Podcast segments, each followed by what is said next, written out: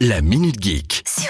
On a des nouvelles du prochain Pokémon qui verra le jour sur Nintendo Switch. Alors On connaissait déjà le nom, Pokémon écarlate et Pokémon violet. Je trouve ça euh, pour le moins bizarre. La première chose, c'est que la date de sortie du jeu est fixée, le 18 novembre 2022. Ah, j'ai hâte d'y être. Les premières images sont bluffantes et on aura affaire à la 9 génération de Pokémon. Donc, toutes les cartes sont redistribuées. Connaisseurs ou novices de la licence, on sera tous au même point. Pour finir, les vœux des fans ont été exaucés. L'exploration pourra se faire en mode multijoueur, la carte sera un monde ouvert, ce qui fait qu'il n'y a pas de limite de mouvement en quelque sorte, un peu comme Pokémon Arceus. Mais j'ai du mal à vous suivre tellement euh, il y en a. Bref, plus qu'à attendre le mois de novembre pour découvrir ce petit bijou.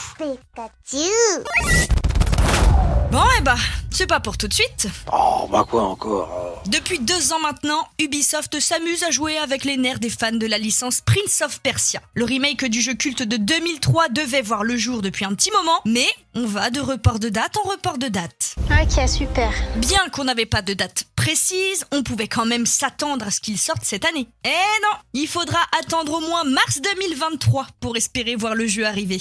Ah, c'est une blague. hein. C'est pas vrai, dites, c'est pas vrai. Encore faut-il tenir les délais une bonne fois pour toutes. Ça va, ça va, on a compris.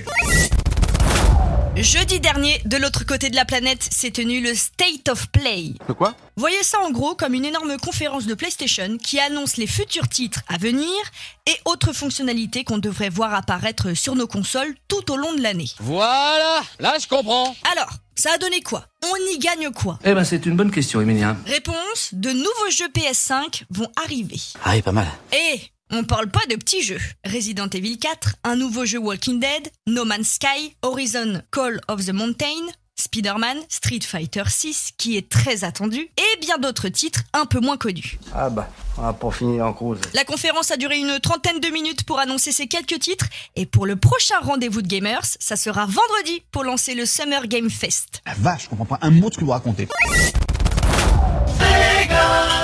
Oh, ce doux bruit. On l'entendait quand on insérait l'énorme carte dans la Sega pour entamer une partie de Sonic. Figurez-vous qu'on risque de réentendre ce son, mais en amélioré. Non, arrête, tu déconnes En fin d'année, Sega va lancer une nouvelle console. La classe mondiale. Pas de Dreamcast Mini, ni de Saturn Mini, mais une Mega Drive 2 Mini. Ah oui, c'est.